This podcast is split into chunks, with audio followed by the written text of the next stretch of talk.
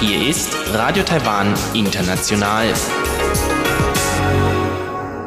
Herzlich willkommen zum halbstündigen deutschsprachigen Programm von Radio Taiwan International. Am Mikrofon begrüßt Sie Sebastian Hambach. Und folgendes haben wir heute am Montag, den 7. Januar 2019 im Programm. Zuerst die Nachrichten des Tages. Danach folgt in Taiwan Entdecken ein Interview mit David Walter Möller, akademischer Assistent am Lehrstuhl für Global History der Universität Zürich, über das Spannungsfeld zwischen Vergangenheitsaufarbeitung und Tourismus in Taiwan. Und zum Abschluss berichtet Eva Trindl in Taiwan Monitor über Reaktionen auf die viel beachtete Rede Xi Jinpings, in der Xi seine Position zur Zukunft der Taiwan-China-Beziehungen dargelegt hat. Nun zunächst die Nachrichten des Tages.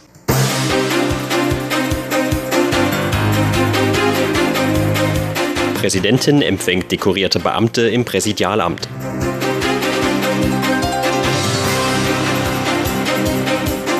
Außenministerium ruft China zu mehr Verantwortungsbewusstsein auf.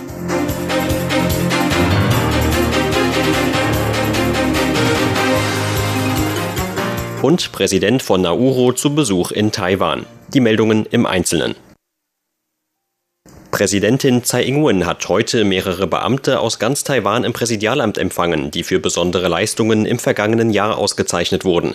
Dabei sagte die Präsidentin, dass die Beamten im Land beständig weiterlernen und Neues schaffen müssten, um neue Herausforderungen zu meistern.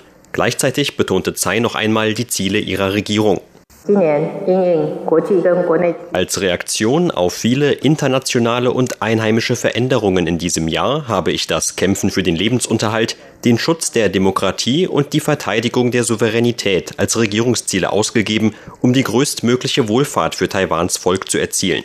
Von allen Beamten erwarte ich, dass sie sich in ihren jeweiligen Expertenbereichen weiter für Taiwan einsetzen werden. Zum Abschluss ihrer Ansprache betonte die Präsidentin, dass die Entwicklung des Landes und die Leistungen der Beamten in einem engen Zusammenhang stünden. Tsai rief die gesamte Regierungsmannschaft dazu auf, sich auch im neuen Jahr gemeinsam für das Land einzusetzen. Das Außenministerium hat China im Umgang mit dem Ausbruch der afrikanischen Schweinepest zu mehr Verantwortungsbewusstsein aufgerufen. Außenamtssprecher Andrew Lee warnte heute vor möglichen Auswirkungen auf die Lebensmittelsicherheit und die betroffenen Gewerbe. Wir rufen China dazu auf, seiner Vorbildrolle als großes Land in der internationalen Gemeinschaft gerecht zu werden, was die Benachrichtigungen bezüglich der Schweinepest und den Austausch mit anderen Ländern angeht, ist ein verantwortungsvolles Vorgehen extrem wichtig. Man kann nicht aufgrund politischer Überlegungen den Betrieb der internationalen Prävention stören oder für Lücken sorgen. Das Außenministerium hatte die Regierung in Peking über den Kurznachrichtendienst Twitter zuletzt mehrfach kritisiert. Unter anderem lehnte das Ministerium das von China propagierte Modell Ein Land, zwei Systeme für Taiwan ab, mit dem Verweis, dass China, so wörtlich, selbst die eigenen Schweine nicht richtig im Griff habe. Die Art der Ausdrucksweise fiel bei Lesern auf unterschiedliche Kritik. Aus dem Außenministerium hieß es dazu heute, dass auf neuen Medienplattformen wie Twitter oder Facebook andere Umgangsformen gelten, als man es von traditionellen Reaktionen der Regierung kenne. Dies sei auch von Vorteil zur Vermittlung des eigenen Standpunkts.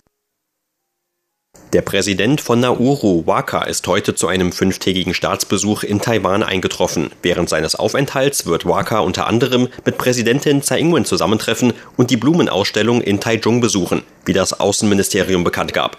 Der Besuch diene dazu, die Stabilität der bilateralen Beziehungen zwischen den beiden diplomatisch verbündeten Ländern zu verdeutlichen, so das Außenministerium weiter. Waka sei zuletzt im Mai 2018 in Taiwan gewesen, als er auf dem Weg zu einer Konferenz in Japan einen Zwischenstopp im Land eingelegt habe. Im vergangenen Jahr sei Nauru Gastgeber für eine Reihe von internationalen Events gewesen, an denen Außenminister Joseph Wu und andere hochrangige Beamte aus Taiwan teilgenommen hätten, darunter etwa das Pazifik-Insel-Forum im September 2018, eine Organisation, die sich mit Politik und Wirtschaft in der Region befasst. Das Außenministerium bezeichnete Nauru heute als einen langjährigen Unterstützer Taiwans und verwies auf die gegenseitige Zusammenarbeit in den Bereichen Medizin, Gesundheitsversorgung sowie den Austausch in der Landwirtschaft. Im Juni 2018 hätten beide Länder zudem ein gegenseitiges Programm zur visafreien Einreise aufgenommen. Regierungssprecherin Kolas Jotaka hat heute Medienberichte über angeblich von der Regierung geplante Geldgeschenke dementiert Kolas sagte, dass es keine derartige Entscheidung gebe. Man diskutiere aber weiter über den Umgang mit einem erwarteten Plus von Steuereinnahmen. In ihrer Neujahrsansprache hatte Präsidentin Tsai Ing-wen davon gesprochen, einen Teil der Steuermehreinnahmen an einkommensschwache Haushalte zu verteilen. Auch Premierminister William Lai hatte das Vorgehen vergangene Woche in einer Sitzung des Regierungskabinetts angesprochen. Im Anschluss hatten Medien berichtet, dass Personen mit einem Monatseinkommen von unter 30.000 Taiwan-Dollar oder 853 Euro vor dem anstehenden Mondneujahr eine Bargeldauszahlung in Höhe von 10.000 Taiwan-Dollar erhalten würden. Die Kosten für die Regierung hätten demnach 40 Milliarden Taiwan-Dollar betragen. Kolas sagte, dass erst ein Sondergesetz für den Umgang mit dem Steuerüberschuss geschaffen werden müsse. Da die derzeitige Parlamentssondersitzung aber gerade erst zu Ende gegangen war, sei die Verabschiedung eines derartigen Gesetzes vor dem Mondneujahr unmöglich. Kolas sagte weiter, dass die fragliche Kabinettssitzung am 2. Januar nur eine Stunde lang gewesen sei. Dabei habe man zwar über Zuwendungen für finanziell schwache Gruppen gesprochen, aufgrund der knappen Zeit habe man aber noch keine konkrete Richtung vorgeschlagen. Angaben der Einwanderungsbehörde zufolge sind 47 von 148 Touristen aus Vietnam, die kurz nach ihrer Einreise Ende Dezember verschwunden waren, ausfindig gemacht worden. Die Vietnamesen waren am 21. und 23. Dezember in vier Reisegruppen nach Taiwan gekommen. Bis heute Morgen hätten Taiwans Behörden die Aufenthaltsorte von 28 Männern und 19 Frauen ausfindig machen können. Darunter seien 23 Personen verhaftet worden. 24 hätten sich selbst der Polizei gestellt. Die Suche nach den übrigen untergetauchten Personen, darunter noch 70 Männer und 31 Frauen, geht laut Einwanderungsbehörde weiter. Behördenleiter Chiu Fong Guang gab sich heute vor Parlamentariern zuversichtlich, dass auch die restlichen der betroffenen Personen zeitnah ausfindig gemacht werden würden. Eine Sondergruppe der Behörde sei Tag und Nacht mit der Spurensuche beschäftigt. Der Vorfall gilt als der bisher größte in Taiwan, bei denen illegale Einwanderer unter dem Vorwand des Tourismus ins Land gekommen sind. Der Durchschnittslohn von ausländischen Arbeitskräften in der häuslichen Pflege lag im Juni bei knapp unter 20.000 Taiwan-Dollar oder etwa 570 Euro. Ein Jahr zuvor waren es noch knapp über 20.000 Taiwan-Dollar gewesen. Das geht aus heute veröffentlichten Umfrageergebnissen des Arbeitsministeriums hervor. Demnach stiegen die Arbeitsstunden für häusliche Pflegekräfte aus dem Ausland im Durchschnitt an. Angaben des Ministeriums zufolge mussten die ausländischen Pflegekräfte im Juni 2018 etwa 10,2 Stunden pro Tag arbeiten. Der Wert lag damit etwas höher als die 10 Stunden im Jahr 2017. Ausländische Industriearbeiter verzeichneten dagegen einen Einkommensanstieg. Ihr Monatslohn lag im Juni 2018 bei durchschnittlich knapp 27.800 Taiwan-Dollar oder ca. 790 Euro und damit über dem Wert von 26.300 Taiwan-Dollar aus dem Vorjahr. Gleichzeitig verringerte sich ihre Arbeitszeit im Jahresvergleich von etwa 210 auf 195 Stunden pro Monat. Die Umfrage zum Umgang mit und Einsatz von Arbeitsmigranten des Arbeitsministeriums wurde zwischen Juli und August 2018 durchgeführt. Dabei wurden über 8600 gültige Antworten von Arbeitgebern aus der Industrie und der häuslichen Pflege gesammelt. Zur Börse. Taiwans Aktienindex hat heute mit 207 Punkten oder 2,21 Prozent im Plus geschlossen. Zum Abschluss des heutigen Handelstags lag der TAIEX damit auf einem Stand von 9.590 Punkten. Das Handelsvolumen belief sich auf 92 Milliarden Taiwan-Dollar oder 3 Milliarden US-Dollar.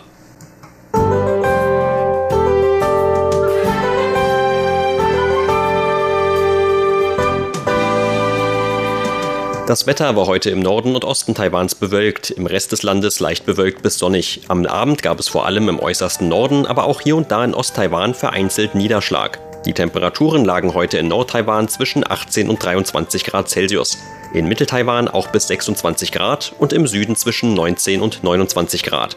Und dies sind die Aussichten für morgen, Dienstag, den 8. Januar. Ein von Nordosten heranziehendes Tief könnte morgen im Norden und Osten Taiwans für unfreundliches Wetter mit einigem Niederschlag sorgen. Davon unbeeindruckt dürfte es in den südwestlichen Landesteilen aber auch morgen wieder sonniges Wetter geben. Die Temperaturvorhersage des Wetteramts für morgen lautet 16 bis 19 Grad Celsius in Nordtaiwan, 17 bis 25 Grad in Mitteltaiwan und 18 bis 28 Grad im Süden. Sie hörten die Tagesnachrichten von Radio Taiwan International am Montag, den 7. Januar.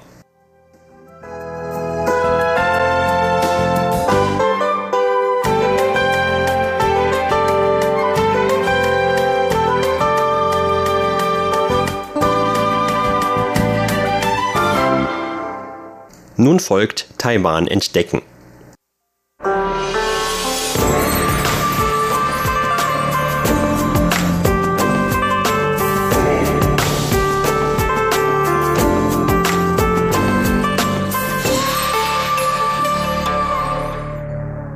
Mein heutiger Interviewgast ist der Doktorand David Walter Möller. David ist akademischer Assistent am Lehrstuhl für Global History an der Universität Zürich. In seiner Dissertation beschäftigt er sich mit dem US-amerikanischen Militärtourismus in der Pazifikregion zur Zeit des amerikanischen Kriegs in Vietnam. In der Vergangenheit war er im Rahmen seiner Forschungsarbeiten unter anderem in taiwanischen Archiven auf Spurensuche. Auch in Taiwan waren nämlich für einen Teil des Kalten Kriegs US-Militär stationiert. Zudem war die Insel während des Kriegs in Vietnam ein Urlaubsziel für kriegsmüde US-Soldaten. Wir wollen uns heute etwas unterhalten über historische Erinnerungsorte oder den Umgang auch mit diesen Orten in Taiwan. In letzter Zeit wurde in Taiwan zum Beispiel verstärkt über die Vergangenheitsaufarbeitung diskutiert als ein Großprojekt der jetzigen DPP-Regierung. Mittlerweile wurde auch eine Kommission gegründet, die diese Vergangenheitsaufarbeitung offiziell leisten soll. Und in diesem Zusammenhang wurde beispielsweise gesprochen über den Umgang mit einer Halle hier in Taipei, nämlich der Chiang Kai-shek Gedenkhalle, die sich mitten im Stadtzentrum befindet und da kommt jetzt auch dein Thema etwas ins Spiel, mit Tourismus viel zu tun hat. Es geht also nicht nur um diese geschichtlichen Bezüge, sondern es geht auch darum, wie diese geschichtlichen Bezüge dargestellt werden, präsentiert werden für die Touristen, die nach Taiwan kommen. Und da spielt ja auch die Halle eine sehr große Rolle. Ja, wie man in den Zeitungen lesen konnte, wurde zum Beispiel von der eben erwähnten neuen Kommission vorgeschlagen, dass an der Gedenkhalle von Chiang Kai-shek die sogenannte Ehrengarde abgeschafft werden sollte. Wer schon mal in Taiwan war, dem wird diese Ehrengarde in sehr großer Erinnerung sein, weil man sie doch an vielen Orten hier in Taiwan noch sieht. Zum einen in der Chiang Kai-shek Gedenkhalle oder an der Sun Yat-sen Gedenkhalle oder am Märtyrerschrein. An diesen ganzen Orten kann man die Ehrengarde sehen, die äh, zu gewissen Zeiten so eine gewisse Formation vormarschieren und gerade zu den Zeiten auch immer sich viele Leute einfinden, die das gerne auf ihren Handys aufnehmen, sich davor fotografieren und es ist also ein wirklich, ein, schon kann man sagen, ein Touristenmagnet. Und jedenfalls hat jetzt diese Kommission vorgeschlagen, dass man diese Ehrengarde doch bitte abschaffen sollte, weil die Ehrengarde ja in gewissem Sinne die autoritäre ähm, Herrschaft auf Taiwan in Erinnerung hält beziehungsweise Chiang Kai-shek als den ehemaligen autoritären Führer Taiwans verharmlosen würde und diese Militärehren ihm nicht mehr gebühren würden.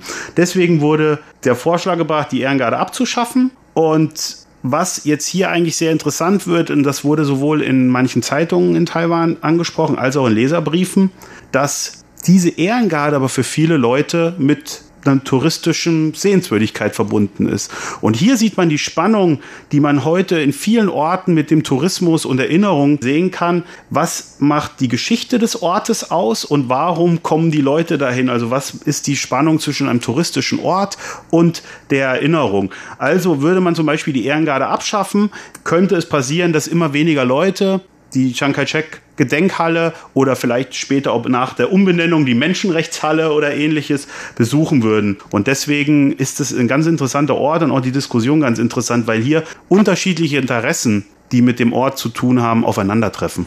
Ja, und warum ist zum Beispiel gerade diese Halle so umstritten? Tatsächlich ist diese Halle eben gewidmet, wie der Name schon sagt, Chiang Kai-shek, dem ehemaligen politischen Führer der Republik China. In der Halle drin gibt es ja diese Riesenstatue, diese überlebensgroße Statue von Chiang Kai-shek. Und da treffen natürlich dann auch diese unterschiedlichen Sichtweisen über Chiang Kai-shek aufeinander. Nämlich auf der einen Seite die Befürworter, die zum Beispiel Chiang Kai-shek dafür auch heute noch danken, dass er, so sagen sie dann, Taiwan vor den Kommunisten beschützt hat, dass eben Taiwan nicht wie der Rest von China fast zumindest in die Hände der Kommunisten gefallen ist. Und auf der anderen Seite ein Teil, den jetzt auch diese Kommission an Arbeit leisten soll, der besteht eben darin, dass man diese autoritäre Zeit in Taiwan hinterfragt und auch da hat eben Chiang Kai-shek eine große Rolle gespielt. Er ist eben verbunden mit dieser Zeit des Kriegsrechts, vor allem in Taiwan. Und eine Aufgabe, die der Kommission per Gesetz zugeschrieben ist, ist zum Beispiel auch, dass sie autoritäre Symbole entfernen soll. Und als ein Symbol gilt eben in ihren Augen mittlerweile auch diese Halle. Ein anderes Beispiel wäre etwa das Abbild von Chiang Kai-shek auf bestimmten Geldscheinen, die noch im Umlauf sind. Und weil es aber eigentlich noch keinen Konsens wirklich gibt, über den Umgang mit Chiang Kai-shek wird eben diese Frage noch weiter debattiert. Also es gibt bis heute noch keine Entscheidung und es gibt auch politisch immer noch Gegenwind, zum Beispiel diese Halle umzubenennen in eine Menschenrechtshalle. Was noch als interessante Anlehnung an ähnliche Diskussionen in Deutschland vielleicht von Interesse sein könnte, ist genau die Frage, dass in der Diskussion jetzt um die Ehrengarde sich Stimmen auch des Militärs geäußert haben und gesagt haben, dass die Leute des Militärs auf gar keinen Fall die Ehrengarde abschaffen wollen und auf gar keinen Fall Bildnisse von Chiang Kai-shek aus den Kasernen entfernen, weil das die Tradition des Militärs wiedergeben würde und die längere Geschichte, also mit der Republikzeit und so weiter, symbolisiert. Und deswegen richtet man sich dagegen. Also im Zusammenhang dieser Vergangenheitsaufarbeitung soll unter anderem entschieden werden, welche dieser alten Erinnerungen entfernt werden sollen oder an die nicht mehr gedacht werden soll. Es gibt aber auch auf der anderen Seite einen anderen Trend und das ist, dass man auch diese ältere Geschichte, zum Beispiel auch mit Bezug zu Guomindang, eingliedert in so eine größere Erzählung von Taiwan als einem multikulturellen Land. Und da spielt ja auch eine Gruppe eine wichtige Rolle. Das sind nämlich die sogenannten Festländer. Also das bezeichnet vor allem die Einwanderer aus China oder eher Flüchtlinge aus China, die damals mit Chiang Kai-shek, mit der Guomindang in den 40er und 50er Jahren vor allem nach Taiwan übergesiedelt sind. Und die haben auch ein ganz besonderes Schicksal in Taiwan. Bei den Soldaten handelt es sich zumeist um Leute, die im chinesischen Bürgerkrieg gegen die Kommunisten gekämpft haben. Also alle Dienstgrade, aber auch vor allem viele der ganz geringen Dienstgrade, die um 1949, 1950 nach Taiwan gekommen sind. Und man schätzt heute, dass ungefähr eine Million von Soldaten nach Taiwan gekommen sind. Also insgesamt ungefähr zwei Millionen, aber eine Million Soldaten. Und ähm, wie Sie sich vorstellen können, war das am Anfang sehr, sehr wichtig, den Soldaten überhaupt Nahrung und Wohnungen zur Verfügung zu stellen, überhaupt die unmittelbaren Lebensumstände zu verbessern. Und in dem Zuge wurden in ganz Taiwan sogenannte Militärdörfer gebaut oder umgenutzte Kolonialbauten der Japaner oder gewisse Stadtviertel ähm, umgenutzt, um diese Soldaten dort quasi unterzubringen. Und diese Militärdörfer, die gab es auf ganz Taiwan. Also die findet man überall in allen Städten. Und dort hat der Großteil dieser Festlandchinesen, der Waishanren, quasi gelebt. Und im Zuge der Jahre sind diese Orte immer stärker zu sogenannten Erinnerungsorten für viele der Festlandchinesen geworden, die jetzt hier in Taiwan leben oder zu der Gruppe der Waishanren. Und vor allem ist jetzt gerade eine Umbruchzeit. Also Umbruchzeit in dem Sinne, dass viele der ersten Generation von Festlandchinesen in Taiwan nun verstorben sind oder sehr, sehr alt sind. Und zudem sind viele dieser Militärdörfer heute sehr, sehr veraltet, also sehr, sehr schlechte Bedingungen, Lebensbedingungen, also sehr, sehr eng, sehr, sehr klein und so weiter. Und deswegen wurden dann im Zuge in den 90er Jahren schon angefangen, diese Militärdörfer abzureißen und Neubauwohnungen aufzubauen. Und innerhalb dieses Umbruchs kommt es jetzt oft dazu, dass es Diskussionen um die Militärdörfer geht, weil es sich dabei um Erinnerungsorte für eine bestimmte Gruppe hier in Taiwan handelt. Deswegen gibt es jetzt zum Beispiel in Taoyuan das Militärdorf-Festival. In der Nähe des Taipei 101s gibt es ein Militärdorf, was man besuchen kann, um sich etwas so ein bisschen diese Umgebung dort anzuschauen.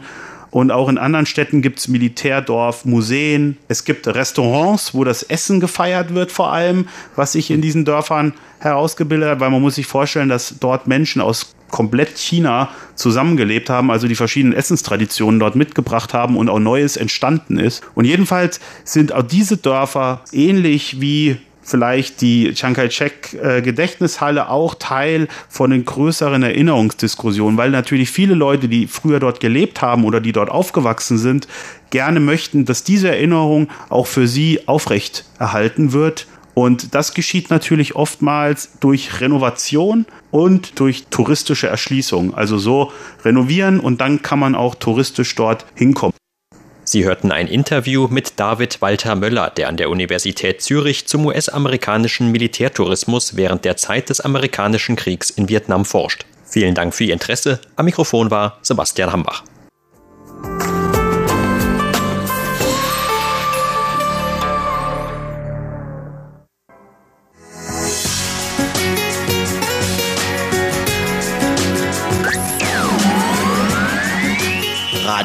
Taiwan, international aus Taipeh.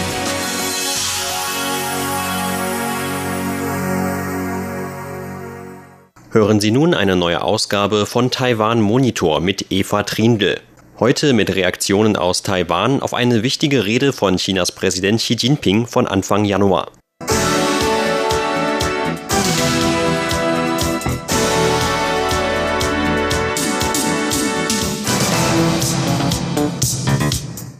Chinas Staatspräsident Xi Jinping hat vergangenen Mittwoch in einer Rede seinen Standpunkt zu Taiwan dargelegt. Er sagte, dass Taiwan mit China vereinigt werde und vereinigt werden müsse. Er wiederholte die Vereinigung unter dem Prinzip ein Land, zwei Systeme, wiederholte das Festhalten am Ein-China-Prinzip und dem Konsens von 1992. Xi sagte außerdem, dass China nicht auf die Möglichkeit von Gewaltanwendung verzichten werde, um gegen eine Unabhängigkeit Taiwans vorzugehen und schließlich die Vereinigung zu erreichen. Unter Taiwans früherem KMT-Präsidenten Ma Ying-jeou haben Taiwan und China auf der Basis des sogenannten Konsenses von 1992 Gespräche geführt und Übereinkommen unterzeichnet. Chinas Regierung besteht darauf, dass auch Präsidentin Tsai Ing-wen und die DPP-Regierung den Konsens von 1992 1992 anerkennen. Der Konsens von 1992 geht auf Gespräche zwischen Taiwan und China zurück, die die ersten sozusagen quasi offiziellen Gespräche zwischen Taiwan und China im Jahr 1993 in Singapur ermöglichten, die Guwang-Gespräche. Unter dem Konsens von 1992 versteht die KMT dass beide Seiten sich einig sind, dass es nur ein China gibt, aber jede Seite ihre eigene Interpretation von dem einen China hat. Für China ist es die Volksrepublik China, für Taiwan die Republik China. Doch die DPP hat die Existenz eines solchen Konsenses nie anerkannt. Das hat auch Präsidentin Tsai Ing-wen als Reaktion auf die Ansprache des chinesischen Staatspräsidenten Xi Jinping wiederholt. Sie sagte, dass die Definition der chinesischen Regierung des Konsenses von 1992 im Grunde ein China ein Land, zwei Systeme sei und dass Taiwan dies keinesfalls akzeptiere. Die heutige Rede des Führenden auf der anderen Seite der Taiwanstraße hat unsere Befürchtungen bestätigt. Ich möchte hier nochmals wiederholen, dass Taiwan keinesfalls ein Land, zwei Systeme akzeptieren wird. Die allergrößte Mehrheit der Bevölkerung Taiwans ist mit Sicherheit gegen ein Land, zwei Systeme. Das ist der Taiwan-Konsens so die Präsidentin. Auch Lin Taihe, Professor am Forschungsinstitut für Strategie und internationale Angelegenheiten an der Chongqing-Universität. Zufolge ist der Konsens von 1992 nichts anderes als das Ein-China-Prinzip. Denn in seinem Konsens von 1992 gibt es überhaupt keinen Raum für ein China unterschiedlicher Interpretationen. Und das bedeutet, dass es keine Republik China gibt. Man müsse sich auch im Klaren über Chinas Absichten sein, so Professor Lin. Xi Jinping will damit ausdrücken, falls ihr den Konsens von 1992 anerkennt, dann gewähre ich euch Vorteile. Er will den Taiwanern zu verstehen geben, wo der Unterschied mit oder ohne dem Konsens von 1992 ist. Doch wenn China Vorteile gewährt, dann stecken politische Absichten dahinter, denn nichts ist umsonst, alles hat seinen Preis. Der frühere KMT-Präsident Ma Ying-jeou ist anderer Meinung. Er hat während seiner achtjährigen Amtszeit die Beziehungen mit China auf die Grundlage des Konsenses von 1992 gestellt und entwickelt. Er verteidigt die Anerkennung des Konsenses von 1992. Die Präsidentin hat wiederholt betont, dass sie den Konsens von 1992 nicht anerkennt. Das ist sehr seltsam, denn der Konsens von 1992 ist nichts, womit die chinesische Regierung uns unterdrückt. Es ist das Ergebnis von Verhandlungen zwischen beiden Seiten, noch dazu während der Regierungszeit von Präsident Li Denghui. Er wurde zwischen Taiwan und Festlandchina ausgehandelt. Außerdem entspricht es den Zusätzen unserer Verfassung und unserer Bestimmungen für die Kontakte der Bevölkerung beiderseits der Taiwanstraße. Für Taiwan hat das nur Vorteile, keine Nachteile. Ich weiß nicht, warum sie bis jetzt immer noch so stur daran festhält. Doch Chinas ein Land, zwei Systeme akzeptiert auch die KMT nicht. Die chinesische Regierung beharrt auf dem Ein-China-Prinzip. Dem Vorsitzenden von Taiwans Festlandkommission, der obersten Behörde Taiwans für China-Politik, zufolge käme die Anerkennung des Ein-China-Prinzips der Selbstaufgabe Taiwans gleich. Falls wir das eine China-Prinzip anerkennen würden, dann würden wir damit anerkennen, dass die Volksrepublik China uns vertritt. Würden wir dann nicht einfach die Hände heben und sagen, so ist die internationale Situation nun mal. Das würde bedeuten, dass wir den internationalen Status quo anerkennen und uns selbst aufgeben. Das ist doch nicht möglich. Gemäß dem Vorsitzenden der Festlandkommission drückt man sich bei der Beziehung zwischen Taiwan und China oft absichtlich, uneindeutig und verschwommen aus. Aber für China läuft alles auf die Vereinigung hinaus. Viele Angelegenheiten sind eigentlich ganz eindeutig, aber man verschleiert sie ganz absichtlich mit irgendwelchen Schlüsselwörtern oder stillschweigenden Übereinkommen. Nun liegen die Karten offen auf dem Tisch. Xi Jinping hat es mit seinen fünf Punkten nun bereits ganz klar gesagt. Chinas Staatspräsident Xi Jinping hat in seiner Ansprache auch demokratische Gespräche angeboten. Der Sprecher der Festlandkommission Jiu Chui-zheng sagte dazu, dass Taiwan keine Vorschläge akzeptieren könne, die den Verlust von Taiwans Souveränität und Werten bedeuten. Die Vorschläge der chinesischen Führung für demokratische Konsultationen, politische Verhandlungen und so weiter räumen unserem Land keinen Existenzspielraum ein. Bei einem autoritären Regime kann es keine demokratischen Verhandlungen geben. Taiwan wird jedoch keinesfalls einen Vorschlag akzeptieren, bei dem unsere Souveränität zerstört wird. Das Ergebnis von einem Land zwei Systeme in Hongkong ist der Verlust von Freiheit, Rechtsstaatlichkeit und Menschenrechten für die Menschen in Hongkong Hongkong. Das können die Taiwaner nicht akzeptieren. Chinas Staatspräsident Xi Jinping ist in seiner Ansprache näher auf zwei Systeme eingegangen, dass bei der Umsetzung von ein Land, zwei Systeme Taiwans unterschiedliches System und die unterschiedliche Lebensweise respektiert werde. Der Generalsekretär der Cross-Strait Policy Foundation des Verbandes für Politik über die Taiwanstraße, Wang Zhisheng, sagte, Xi spreche nun direkt darüber, wie Taiwan nach der Vereinigung regiert werden soll. Man kann Xi Jinpings sogenanntes strategisches Selbstbewusstsein erkennen. Ich sage dir, dass die Vereinigung vollzogen wird. Worüber wir jetzt sprechen, ist die Regelung einiger Fragen nach der Vereinigung, darunter unterschiedliche Regierungsweisen. Das Angebot zu verhandeln bedeutete vorher über eine friedliche Vereinigung zu verhandeln. Jetzt bedeutet es darüber zu verhandeln, wie Taiwan nach der friedlichen Vereinigung regiert werden soll.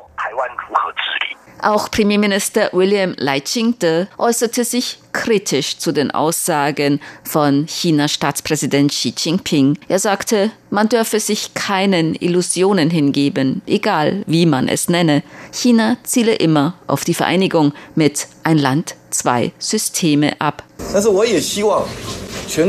Ich hoffe, dass die gesamte Bevölkerung unseres Landes durch die Worte des Vorsitzenden Chinas, Herrn Jinping, aufgewacht ist. Der sogenannte Konsens von 1992 oder beide Seiten gehören zu einer Familie.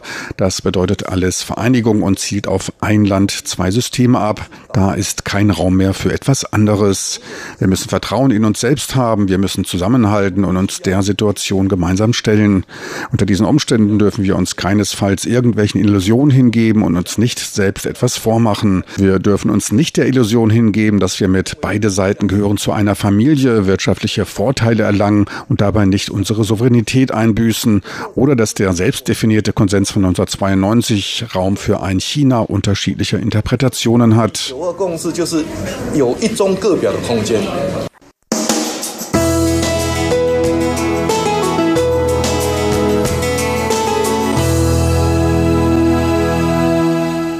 Sie hörten das halbstündige deutschsprachige Programm von Radio Taiwan International am Montag, den 7. Januar 2019. Unser aktuelles Radioprogramm und weitere Sendungen können Sie im Internet on demand hören unter der Adresse www.de.rti.org.tv. Weitere Informationen und Videos von der RTI Deutschredaktion rund um Taiwan finden Sie zudem auf unserer Facebook-Seite und auf unserem YouTube-Kanal. Am Mikrofon verabschiedet sich heute von Ihnen Sebastian Hambach.